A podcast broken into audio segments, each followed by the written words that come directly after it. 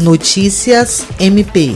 O Ministério Público do Estado do Acre, por meio da Promotoria de Justiça Especializada de Defesa da Pessoa Idosa e Pessoa com Deficiência, realizou, na última quinta-feira, inspeção no lar Vicentino Dona Raimundo Odilha, em Rio Branco.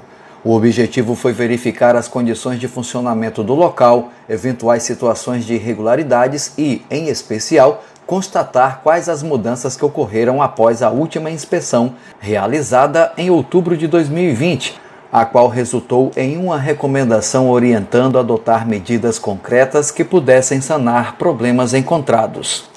A inspeção foi conduzida pelo promotor de justiça Júlio César de Medeiros, acompanhado por equipe técnica do Núcleo de Apoio Técnico e dos servidores da promotoria foram avaliados aspectos como a constituição formal da instituição, recursos humanos, qualidade do serviço de acolhimento e a estrutura física do local. O promotor de justiça destacou que o trabalho de fiscalização é primordial para garantir a qualidade de vida dos idosos abrigados.